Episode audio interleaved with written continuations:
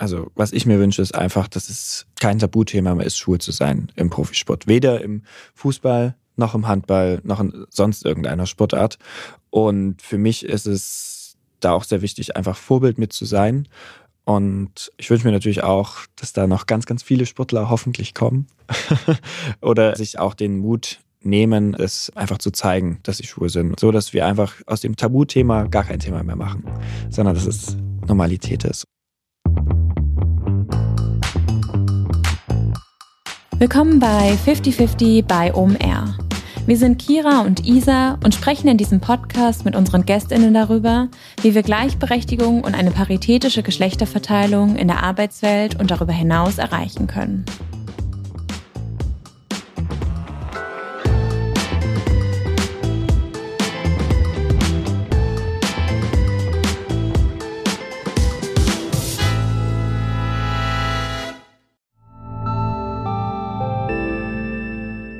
Werbung.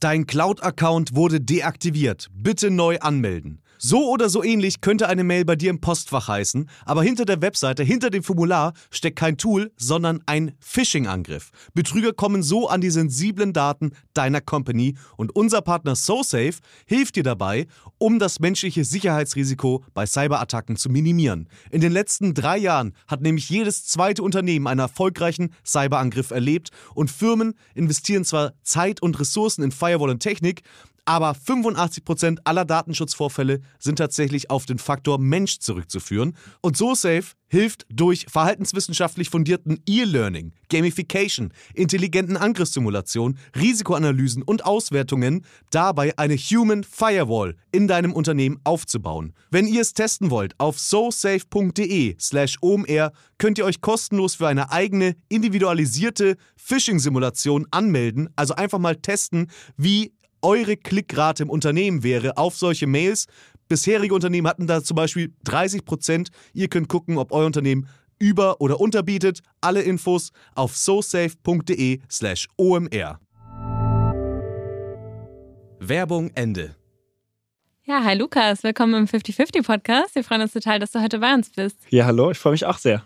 Schön, euch kennenzulernen. Ja, äh, wir haben hier eben schon geschmunzelt über unsere Kaminatmosphäre. Wir haben hier einen schönen Kamin auf dem Screen und äh, nehmen hier Montagabend auf. Das ist eine ganz äh, kuschelige Atmosphäre. Wir sind mal wieder im Studio. Mhm. Und äh, ja, Lukas, du bist Handballer, nicht irgendein Handballer, denn du bist Handballprofi. Ja. Du spielst beim Bundesligisten SC DHFK Leipzig. Ich hoffe, ich genau. habe es richtig ausgesprochen. Ja, ja, hast du.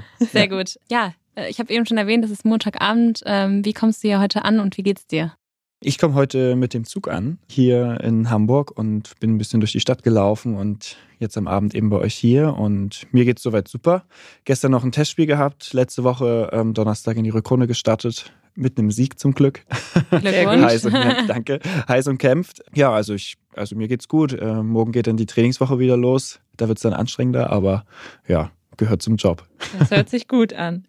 Wir starten den Podcast ja auch immer mit der Frage, wann hast du denn zum ersten Mal bewusst über das Thema Gendergerechtigkeit nachgedacht? Vielleicht gab es da bei dir den einen Moment oder es hat sich so langsam aufgebaut. Tatsächlich kam das bei mir ein bisschen später, würde ich meinen. Also nicht jetzt schon vor 10, 15 Jahren. Tatsächlich eher so, ich bin jetzt 29.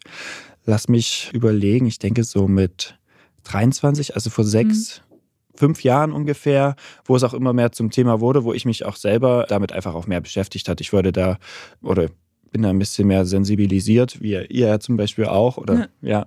Und da wurde es für mich dann so ein bisschen zum Thema, auch im Alltag generell. Und klar, im Profisport dann probiert man da schon irgendwie die ein oder andere Lücke zu füllen, was die Gendergerechtigkeit angeht. Genau.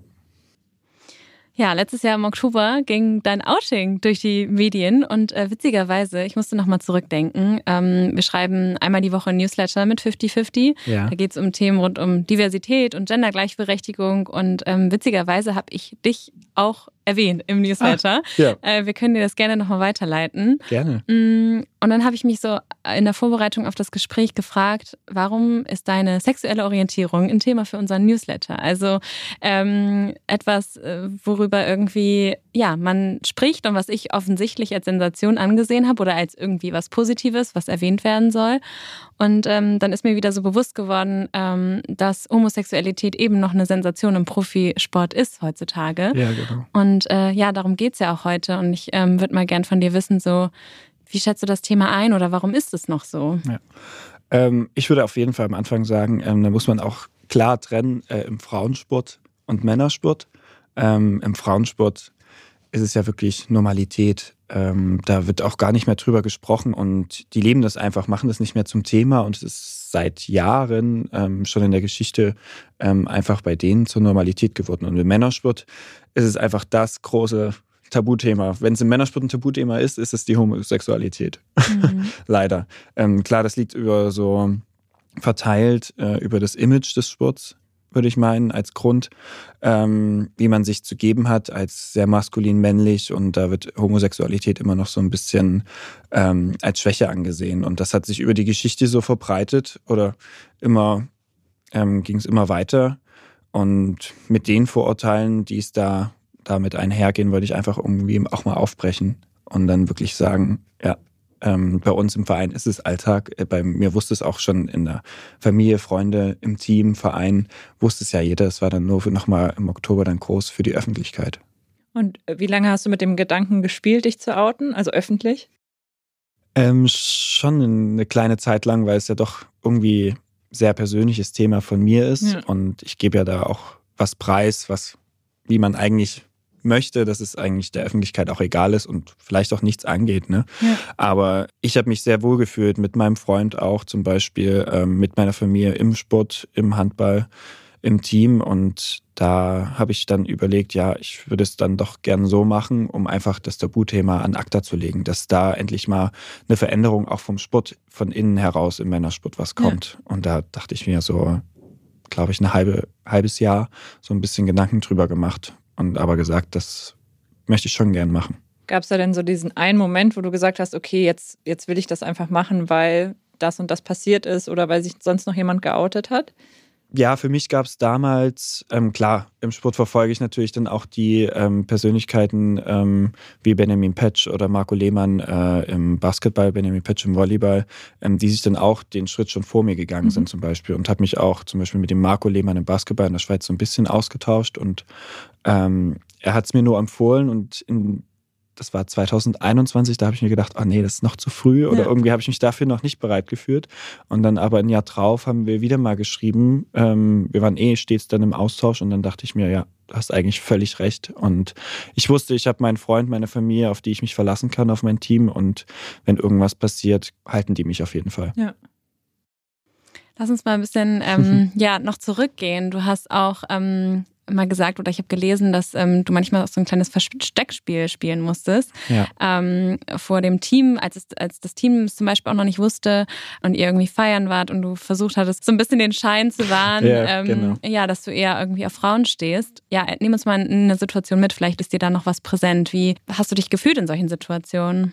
Na, generell war es ja immer so, auch als im Handballteam, wenn du jetzt zum Beispiel ein Spiel gewonnen hast, dann danach gehst du als Mannschaft irgendwie noch weg, wenn du weißt, okay, du hast die nächsten zwei Tage frei. Das haben wir ja schon häufiger gemacht. Und weiß ich zum Beispiel noch, waren wir erst in einer Stammkneipe bei uns in Leipzig, die auch Sponsor von uns sind. Das war irgendwie ganz cool. Ähm, haben ein bisschen was getrunken, haben gesagt, ja komm, jetzt gehen wir noch weg. Da war mein bester Kumpel aus der Mannschaft schon mit, der Milo und noch zwei andere aus der Mannschaft. Und wir haben gesagt, ja komm, wir gehen noch in, ins Nachtcafé. Damals noch ein Club in Leipzig, den es, glaube ich, heute schon gar nicht mehr gibt.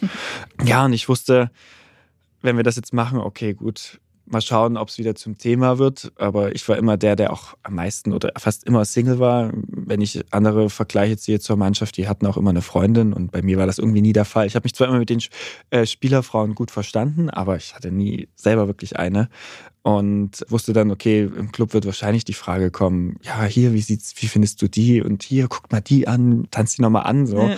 Und ich dachte mir so, mh, hm, ja, gut, machst du das mal. Nee, ähm, tatsächlich äh, habe ich mich da auch, wie du es gesagt hast, einfach versteckt und dann gesagt, ja, ich nehme das jetzt in Kauf für den Abend, ähm, da irgendwie vielleicht ähm, mit einem Mädchen zu tanzen, ähm, da vielleicht ein bisschen intimer zu werden, mal vielleicht auch dann sie mal zu küssen, um einfach nicht den Anschein zu erwecken, als ob ich äh, schwul bin. Und es war schon immer klar, so ein bisschen, warum? Die, also das große Fragezeichen war bei mir immer, warum machst du das denn wirklich? Ist das denn wirklich so schlimm für dich in dem Moment. Und damals im Teenie, also was heißt im Teenie-Alter, im äh, so 18, 22, ja, war es immer noch so einfach so ein Ding für mich, wo ich nicht selber irgendwie vielleicht auch drauf klarkam. Und deswegen habe ich das einfach auch so gehandhabt. Und das war wirklich eine Situation, wo ich mir denke, oh, ja. Und das Witzige war im Ende, dass dann auch denen wir dann feiern waren äh, mit Milo und den anderen beiden, äh, die kamen dann auch, ah ja, cool, voll geil, nimmst du jetzt mit nach Hause und Mhm. äh, ja, mal gucken, wie sich das entwickelt. Schauen wir mal. Ja, ja.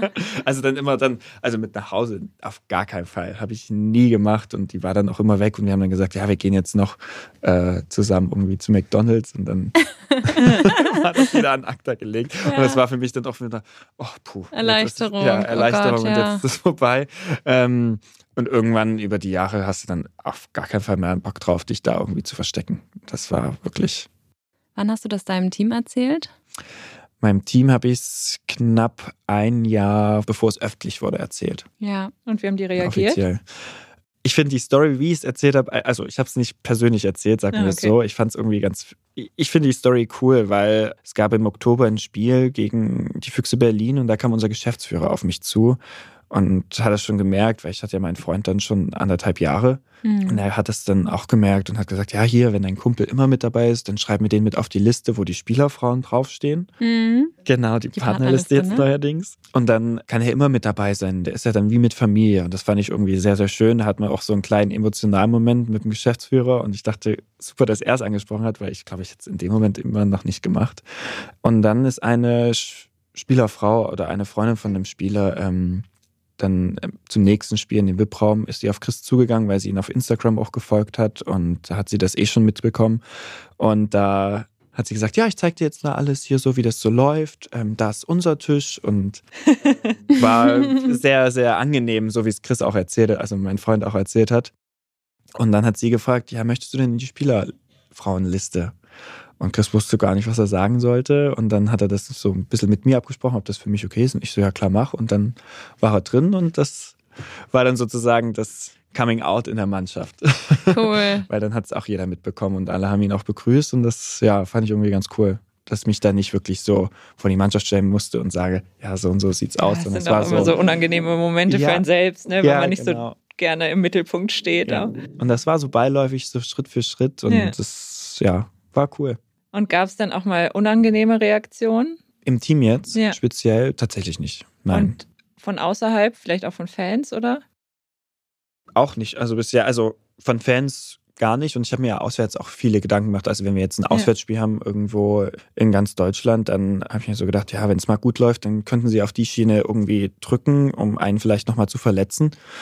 Aber es ist das ganze Gegenteil passiert. Also auch dann nach dem Spiel kommen einige Zuschauer auch auswärts zu mir an und sagen, ja, Respekt dafür, finden sie klasse. Es kamen auch Spieler dann nach dem Spiel nochmal.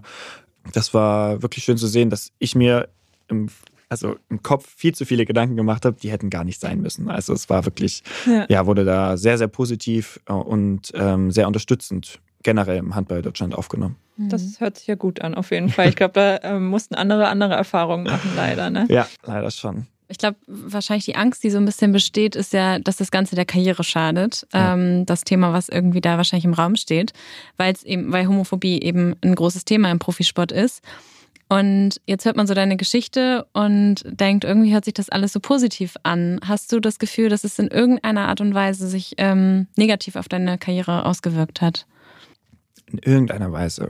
mm, Ähm, tatsächlich nicht. Nein. Also ich wüsste jetzt kein Beispiel, wo ich sage, okay, da hat man es dann gemerkt oder irgendwas, sondern gar nicht. Also es war wirklich eher sehr unterstützend, auch ähm, im Spiel und im, im Team. Und ähm, ich war da sehr, sehr happy, dass es da keine Homophobie oder irgendwas ähm, irgendwie mal zum Vorschein getreten ist, sondern ja, wurde einfach ganz normal ähm, als ob nichts gewesen wäre, wurde ich da behandelt. Und das habe ich mir genau auch so gewünscht, dass sich da nichts verändert, auch zwischen den Teamkameraden bei mir oder zwischen generellen Kameraden. Auch über die Jahre hat man ja in Deutschland ein paar Teams mehr bespielt und persönlich auch kennengelernt, ein paar Spiele. Und da hat sich nie was verändert. Und ähm, ja, ich finde es eigentlich ganz im Gegenteil. Äh, wird auch öfter mal so dann darüber auch gesprochen, wie ich das so sehe. Und wenn, wenn sie da irgendwie einen kleinen Konflikt haben, ähm, wie ich dazu stehe oder dazu ähm, denke einfach. Und das fand ich irgendwie ganz cool. Da sind Gespräche entstanden, die vorher so nicht entstanden sind. Ja, mega kann man cool. sagen. Also war die Angst wahrscheinlich, oder hattest du die Angst überhaupt, dass es deiner Karriere schadet? Ähm, ein klein wenig schon, aber ich dachte mir auch im gleichen Moment, ja, ich, also ich hatte die Sicherheit, dass ich meinen Vertrag eh bis 2025 habe. Mhm. Und ich bin in dem Verein, seit ich 16 Jahre alt bin. Mhm. Und das ist schon wie Familie und genauso wurde ich da auch ähm, behandelt. Und deswegen hatte ich eigentlich da den Background. Ich wusste, okay, also da wird nichts passieren. Wenn jetzt nochmal im Handball außerhalb von dem Verein was passiert, okay, aber dann habe ich ja immer noch den Verein und ähm, alle, die da, da herum sind. Und deswegen hatte ich da keine Angst. Du hattest ein safes Setting. Ja, Ja, genau. mega gut. Und du hast auch eben schon erzählt, dass du dich mit Volleyballern und Basketballern auch ausgetauscht hast. Gibt es denn Sportbereiche, wo du sagen würdest, dass das nicht so positiv aufgenommen wird? Oder würdest du sagen, das ist zumindest in Deutschland alles relativ ähnlich? Ich vermute, in Deutschland ist es schon relativ ähnlich. Wenn man jetzt mal die ganz große Sportart Fußball so ein bisschen ausklammert, da nehmen die sich die anderen Vereine, Eishockey, glaube ich, ähm, äh, wie gesagt, Volleyball, Basketball, die nehmen sich da nicht wirklich was. Und da wird es auch schon immer normaler. Äh, Klar, im Fußball ist es in Deutschland ja noch das ganz, ganz große Tabuthema und große Thema überhaupt. Ich denke, da ist es nochmal eine andere Nummer, aber ich kann nur aus meiner Erfahrung sprechen und dann auch sagen, ähm, ich habe mir zu viele Gedanken gemacht Ja. und die Leute sind viel, viel toleranter, als man denkt. Und warum glaubst du, ist das im Fußball so anders? Ich denke, weil es da vielleicht auch ein bisschen um andere Beträge geht, gehaltstechnisch, könnte ich mir vorstellen. Ähm, ich finde aber auch äh, Brands, ähm, die äh, auch den Fußball unterstützen, äh, stehen ja auch viel für Diversität, für Offenheit ähm, und das auch über für die Vielfalt, das auch so auszuleben. Da denke ich nicht, dass es da irgendwelche Komplikationen geben kann, wo dann ein ähm, Club oder ein Sponsor sagt, boah, dich müssen wir jetzt feuern, weil Ja. also stell dir nur mal die Schlag, also schon allein das Setting, also ich kann es mir gar nicht vorstellen, dass da irgendjemand äh, Probleme mit hat im Ja. Umfeld, also im ähm, Sponsorenumfeld. Shitstorm is coming. ja gut, Privatperson ist immer noch mal was anderes, ähm, da vielleicht, aber ist bei mir so auch ausgeblieben. dass- Oder die Fans, ne? Ja, genau. Da, das, das kann man nicht berechnen Ja. bei den Fans. Da kann schon noch mal was anderes passieren. Ich habe tatsächlich gelesen, dass es auch einen Brief an den Verein gab, dass du in ein Hm. Umerziehungslager solltest. Das Was- war genau eine hat, der wenigen. was hat das mit dir gemacht oder hast du einfach drüber gelacht? Na, ich dachte mir so, ja, also wir haben uns das dann, also ich habe es nur so in der Folie bekommen, weil Ja. ähm, der Brief wurde per Post verschickt und da hat man ähm, das der Polizei übergeben.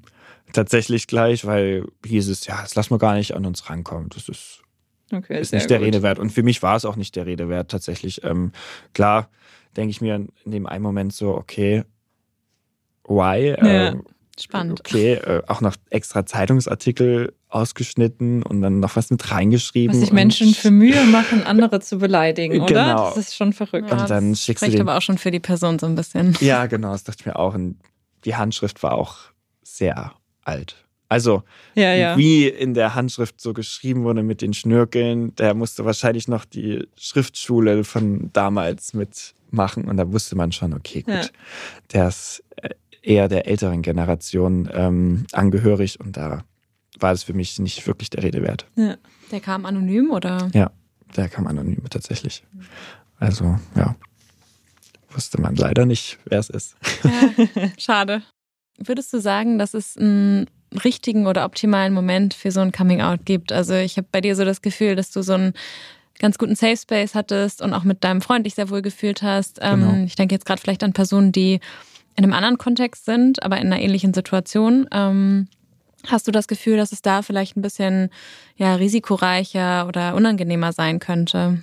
Klar, ich hatte meinen Safe Space, auf den ich mich auch zu 100% verlassen konnte. Das wusste ich auch. Ähm, ich dachte mir nur, wenn da ich vielleicht jetzt nicht den Freund gehabt hätte oder nicht den Freund habe, dann hätte ich es, glaube ich, trotzdem gemacht. Weil ich hatte zum Beispiel auch meine Familie und Freunde, aber ähm, klar, so einen kleinen Rückhalt irgendwie, auf den du dich verlassen kannst, wo du weißt, ja, ähm, zwischen der Person ändert sich nichts zwischen einem Coming Out und der Person selbst oder der Freundschaft oder der Liebe dann im Endeffekt.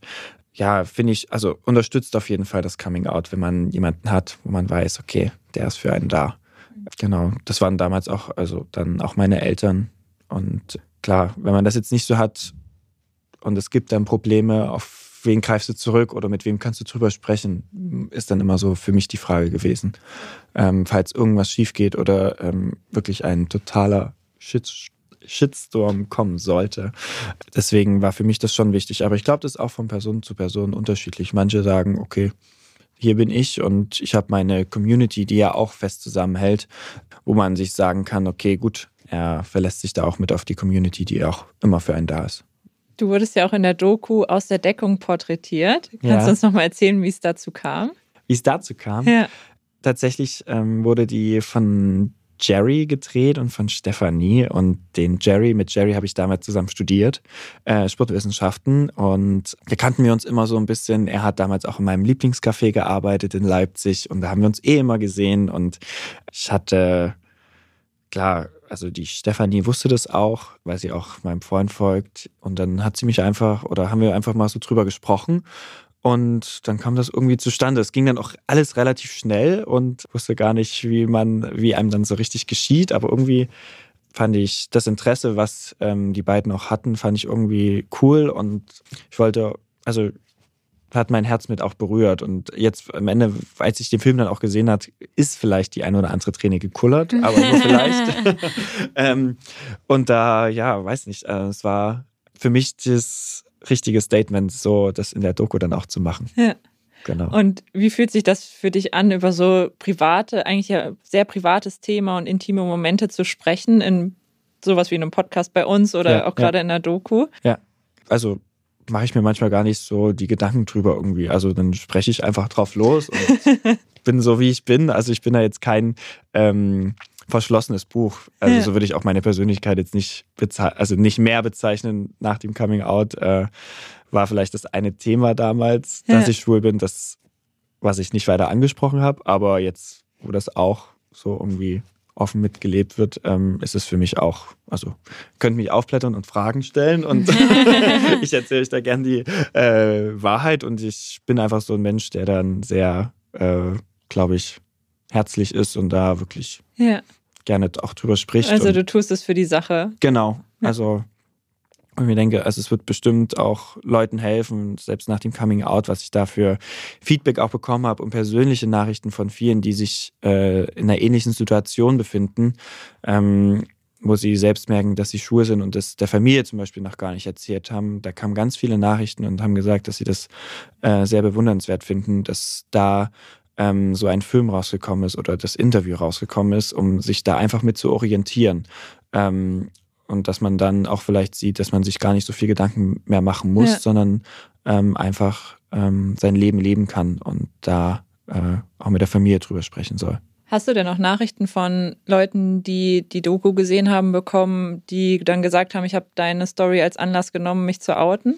Ähm, tatsächlich äh, zwei, drei Stück habe ich dann gleich so bekommen. Ähm, eine zum Beispiel von einer sehr guten Freundin, Mhm. ähm, die hat einen Bruder und dieser Bruder im Freundeskreis dann hat sich gleich im Tag danach äh, geoutet gehabt, ähm, weil er genau die Doku auch gesehen hat, die Story gelesen hat und dann äh, hat er gesagt, ja, wenn es da kein Thema ist, selbst im Sport, Ja. so nach dem großen Motto, ähm, hat er gesagt, dann, ja, warum dann meinen Freunden verheimlichen? Und dann hat er das eben auch seinen Freunden erzählt. Und das fand ich schon als ich die Nachricht so gelesen hatte, hat mich das schon sehr berührt. Und da dann wusste, Gänsehaut, ne? Ja, und dann wusste ich, wusste ich irgendwie, ja, es war auf jeden Fall der absolut richtige Schritt. Und ich fühle mich damit auch zu 100 Prozent wohl. Ja. Wir genau. reden nämlich ja gerade über äh, Outing irgendwie auf so einer großen Ebene, aber man vergisst dabei dann, glaube ich, auch oft, dass es ähm, teilweise auch, ja, große Sorgen und Ängste gibt, sich im privaten und im Freundeskreis äh, oder bei der Familie zu outen, weil auch dort gibt es Homophobie und Ängste. Genau. Und ähm, ja, das ist ganz wichtig sozusagen, dass man da auch irgendwie, du hilfst mit Sicherheit ganz, ganz vielen anderen Profisportlern, aber auch ganz vielen Personen, die einfach äh, eine private Person sind genau. und nicht in genau. der Öffentlichkeit ja. stehen und nichts mit Profisport am Hut haben. Das finde ich auch nochmal ganz wichtig. Ja, war mir auch wirklich dann äh, sehr, sehr wichtig. Und das ist so, ähm, dass dann auch so viele Nachrichten gekommen sind, hab ich, hat mich selbst überrascht, aber dann einfach nur bestärkt und deswegen ähm, freue ich mich sehr drüber. Ich kriege heute noch ab und zu Nachrichten, wo ich mir sage, ja, das, also es ist immer irgendwie schön, dann das auch so zu lesen und das sind so Erinnerungen, die werde ich nie im Leben vergessen und das ist schon viel, viel wert, finde ich. Ja. Hast du irgendwie eine Idee, ob Vereine oder Sponsoren auch in irgendeiner Art und Weise dazu beitragen können, dass ähm, ja, Diversität und Offenheit mehr gelebt werden kann? Ideen jetzt spontan gleich nicht, aber ich sehe manchmal so ein bisschen das Problem, dass ja, so im Juni ist ja der große Pride-Monat dann wird es so mal kurz der eine Monat, wird dann darauf mal kurz ausgestrahlt und ich finde, es sollte aber auch ganzjährig einfach Thema sein. Ähm, nicht nur, dass man das für einen Monat macht, sondern immer eine Kontinuität mit reinbringt, damit es Normalität wird. Ja. Und das finde ich sehr, sehr wichtig. Und da habe ich auch mit unserem Geschäftsführer schon drüber gesprochen und da sind wir eigentlich auch dran, das einfach das ganze Jahr über zu leben und da mhm. wirklich ähm, viel zu machen. Und ich finde, bei uns gibt es einen Sponsor, ähm, zum Beispiel die die, die DHL, das große Drehkreuz bei uns in Leipzig, ähm, die leben das ja geführt Tag ein, Tag aus und die sind ein Sponsor, wo ich sage, krass, also bei denen spielt es überhaupt keine Rolle oder ist es einfach kein Thema mehr, weil es so Normalität geworden ist. Und da, daran sollte man sich natürlich ein Beispiel nehmen. Und bei, der, bei dem besagten Sponsor ist es dann wirklich so, dass es da ganzjährig einfach da ist. Also es ist präsent und da ähm, ist dann auch in der Belegschaft so sehr präsent. Und das finde ich irgendwie ähm, sehr, sehr wichtig, dass man da irgendwie vielleicht auch ansetzt. Ja, kann man, glaube ich, auch auf viele andere Events genau. beziehen, wie ja. Weltfrauentag und Co. Genau, Genau, das ja. finde ich eben sehr, sehr wichtig. Wir haben auch immer große Inklusionstage bei uns im Verein.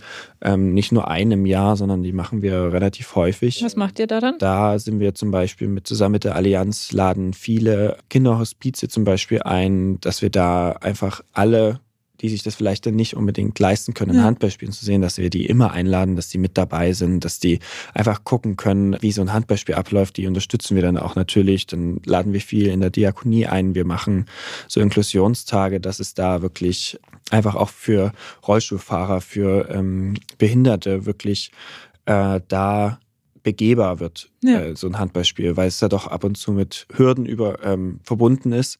Und den wollen wir, die, die wollen wir aus dem Weg schaffen für alle. So ja, dass ein Handballspiel cool. einfach komplett ist und dass da jeder dabei sein kann und einfach Freude dran hat. Was ich auch immer ein cooles Format finde, ist vom FC St. Pauli, die ähm, ja auch Blinden ein Fußballspiel zugänglich machen, indem ja. sie Leute haben, die das Fußballspiel erklären währenddessen. Das ist auch sowas, wo man am Anfang eigentlich gar nicht so drüber nachdenkt, ne, wenn man sich mit genau. dem Thema nicht beschäftigt. So eine Audiodeskription meinst ja, du, ne? Genau. genau, die haben wir auch schon. Die Ach, ist tatsächlich jedes Spiel und ähm, ja, ähm, haben wir auch schon gemacht. Finde ich cool. auch eine sehr, sehr coole Idee. Ja. Genau. Cool. Hast du Vorbilder? Vorbilder. Mhm. Ähm, jetzt rein äh, handballerisch. Ja. Ja. Oder auch im Profisport. also kannst du äh, auf das beziehen, auf was du gerade möchtest oder ja. was du denkst. Natürlich. Ähm, für mich war zum Beispiel damals ein Hans Lindberg, der in Berlin spielt, jetzt ähm, als Rechtsaußen absoluter Topspieler, äh, wo ich sage, das, ja, den, also schaut man einfach gerne zu und er ist jetzt, glaube ich, 40, 41 wird er mhm. oder ist schon 41 und danach den Handballsport so auszuüben, äh, erstmal Respekt und Hut ab dafür. ähm, aber natürlich habe ich jetzt auch ähm, zum Beispiel Vorbilder waren für mich damals auch Benjamin Petsch. Ähm, ich fand zum Beispiel auch Yannick Schümann äh, immer sehr bewundernswert, was diese Person und ähm, das Coming Out angeht, wo ich dachte, ja, auf die hat man einfach aufgesehen und dann ähm, hat man sich natürlich auch dran orientiert. Hm. Sehr cool. Ja, die Namen sagen mir leider alle nichts, weil ich Oh. im Handball nicht so tief drin bin, aber. nee, tatsächlich ähm, ist nur der Hans, der Handball spielt. Der Yannick Schümann ist äh, Schauspieler Ah ja, und okay. ähm, der Benjamin Petsch ist, wie gesagt, Volleyballer. Und Mhm. Marco Lehmann, was ich vorher schon gesagt habe, Ja. ist Basketballer. Ja. Genau. Das sind so Persönlichkeiten, zu denen ich gerne ähm, aufsehe.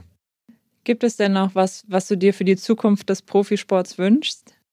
was ich mir wünsche, ist einfach, dass es kein Tabuthema mehr ist, schwul zu sein im Profisport. Weder im Fußball, noch im Handball, noch in sonst irgendeiner Sportart. Und für mich ist es da auch sehr wichtig, einfach Vorbild mit zu sein. Und ich wünsche mir natürlich auch, dass da noch ganz, ganz viele Sportler hoffentlich kommen oder ähm, sich auch den Mut nehmen, ähm, das, das ähm, einfach zu zeigen Ja. dass sie schwul sind und ähm, so, dass wir einfach aus dem Tabu Tabuthema gar kein Thema mehr machen, sondern dass es Normalität ist und das würde ich mir schon wünschen. Und ich fand es ganz interessant, was du eingangs gesagt hast, dass es im Frauensport wirklich gar kein Thema ist. Also ich meine, man hört natürlich auch automatisch weniger in Deutschland vom Frauensport, weil Ja, genau. Ja. nicht so gefördert wie Männersport. Ja, Ähm, leider. leider. Aber ja, wenn ich so drüber nachdenke, ist mir auch noch keine Schlagzeile eingefallen, dass eine Profisportlerin lesbisch ist. Ähm, woran liegt das? also gefühlt, ich weiß, also ich weiß nicht, also der Ja gut, du Frauen hast schon gesagt, ja, männlicher Ehrgeiz und Ja, Ja. natürlich. Ähm, und wenn Frauen dann sozusagen einen Sport ausüben, wird ja sehr, sehr viel auch von der Frau als maskulin bezeichnet, was ja auch schon wieder so ein Vorurteil ist, wo man sagt, oh, muss das wirklich sein? Ähm, aber das ist tatsächlich leider noch so. Und deswegen ist man, glaube ich, deswegen auch einfach immer von ausgegangen, dass ähm, dann eine Frau, die den Profisport ausübt, lesbisch ist. Und dann war das irgendwie kein Thema mehr. Und dann war das ja wie ist normal. am Ende auch ein Vorurteil an sich. Ne? Ja, genau, ist eben auch ein Vorurteil an sich, was ja nicht gut ist. Aber Frauen haben, glaube ich, auch nie so ein Thema draus gemacht. Einfach, für die war das normal. Und das fand ich immer bewundernswert, dass es da so gelebt wird. Und ähm, ziehe ich auch heute noch meinen Hut vor, dass da wirklich, dass sie das einfach so leben und ihren Sport ausüben. Weil am Ende sollte der Sport ja auch im Vordergrund stehen. Genau. Und Ja. du zeigst deine Leistung und da sollte es nicht um private Belangen gehen, sondern Ja. da geht es eben um die Leistung, um den Sport und ob du gewinnst oder nicht. Aber wie bei so vielen Dingen. Es sollte eigentlich immer um die Leistung gehen und den Menschen Ja. und nicht um irgendwie die Herkunft oder das Geschlecht oder die sexuelle Orientierung. Aber das ist jetzt nochmal ein äh, größeres Thema. Ähm, weißt du, wie es in anderen Ländern aussieht? In anderen Ländern, ähm, Also hast du irgendwie so einen internationalen Vergleich? ich denke, dass wir da schon gut mit dabei sind in Deutschland, aber ähm, es gibt auch viele ähm, Länder, wo es ja noch komplettes Tabuthema ist und eigentlich auch ein Verbot ist. Wenn ich Mhm. jetzt zum Beispiel sehe, äh, wir haben in, bei uns in der Mannschaft in Ägypter im Tor stehen, ähm, der bei uns spielt. Und klar, mit ihm habe ich ja vorher auch drüber gesprochen. Und bei ihm im Land ist es ein totales Tabuthema. Ja, und klar. Also eigentlich, wenn du da sagst, du bist schwul, könntest du, glaube ich, noch mit in den Knast kommen, wenn mich nicht alles täuscht. Ja, ich glaube, alles, äh, also auch in Teilen Asiens und Afrikas Genau. und so weiter ist das ja auch. Genau, also da, also hätte ich dort wahrscheinlich gelebt, dann wäre ich wahrscheinlich auch ausgewandert, wenn ich das für mich so festgestellt hätte. Ähm, da denke ich mir so, uh, ähm, da ist noch viel, viel Arbeit vor uns, aber es gibt dann auch so Länder, ich glaube Frankreich, Spanien, da kann ich dir jetzt gen keinen genauen äh, Spielernamen sagen, ähm, aber ich weiß auch, dass ähm, diese Länder sehr offen dafür sind, für die Vielfalt, für die Diversität und dass da, denke ich, auch der ein oder andere Sportler ähm, schwul ist und das einfach schon gar kein Thema mehr gemacht wird, weil, ähm, wie ich gesagt habe, dass da wirklich ähm, einfach damit umgegangen wird und als ob es normal wäre und ja, da steht die Persönlichkeit ähm, oder der Spieler eher im Vordergrund und der Sport als wirklich per, äh, persönliche Belange. Drücken wir die Daumen, dass das bei uns auch bald so ist. Ganz, ganz fest. Ja, sehr schön. Du hast uns ja jetzt ja sehr viel erzählt und sehr viel mitgenommen auf deine private Reise. Wir schließen den Podcast am Ende immer ab mit deinen Top 3 Ideen und dem Ziel 50-50. Du kannst es gerne auf mehr Diversität im Profisport beziehen, näher zu kommen. Hast du da eine Idee, was gemacht werden könnte, damit es einfach diverser und inklusiver wird? Gute Frage.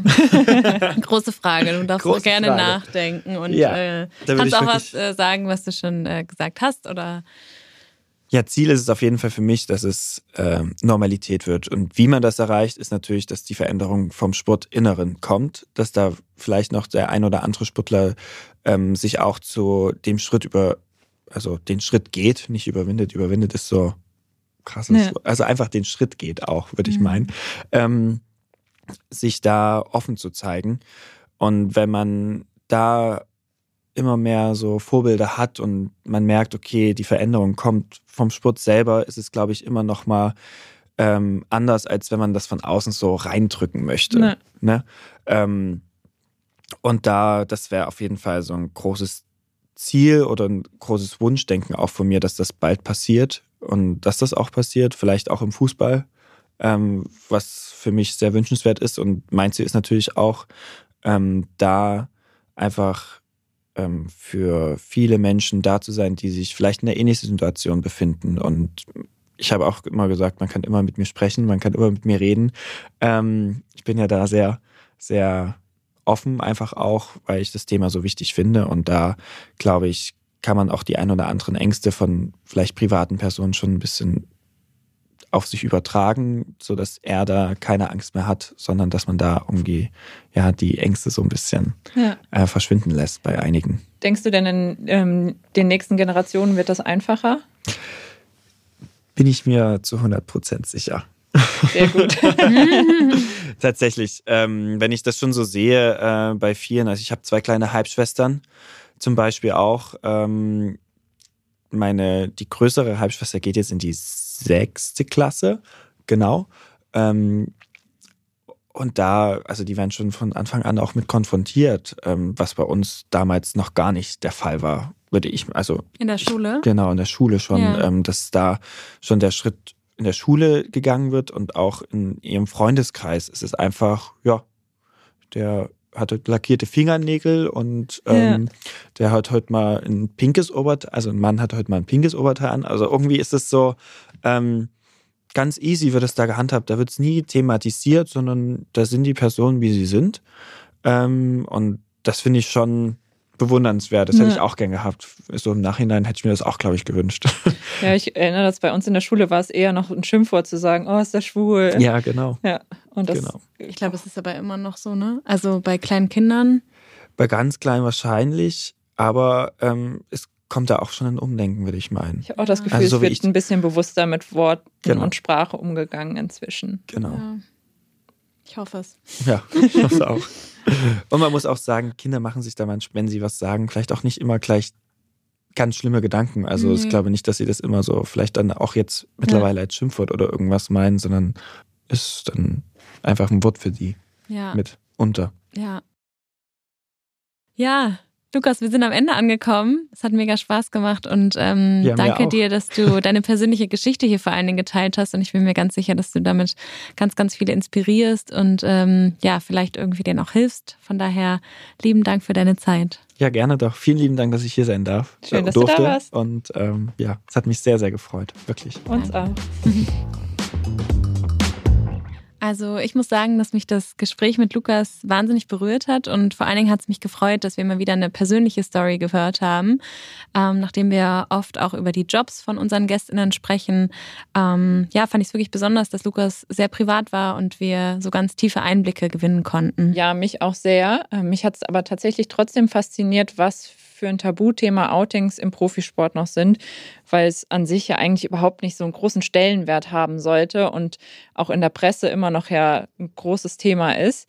Aber ich bin mir sicher, dass Lukas mit seiner Geschichte viele inspiriert hat und ich hoffe, wir können mit dem Podcast noch viel mehr Leute dazu inspirieren. Ja, da bin ich mir ziemlich sicher und ähm, wir hoffen natürlich auch, dass es euch gefallen hat. Und äh, ja, wenn euch gefällt, was wir hier machen und euch auch der Podcast gefallen hat, abonniert uns natürlich wie immer gern auf den bekannten Plattformen. Schreibt uns euer Feedback bei LinkedIn und kommt auch gern zum OMR-Festival. Am 9.5. haben wir eine eigene und große Bühne mit 50-50 und laden wieder sehr, sehr spannende SpeakerInnen ein. Es lohnt sich also sehr.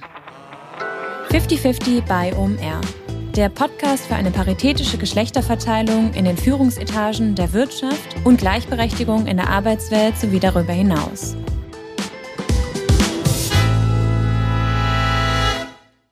Dieser Podcast wird produziert von Podstars bei OMR.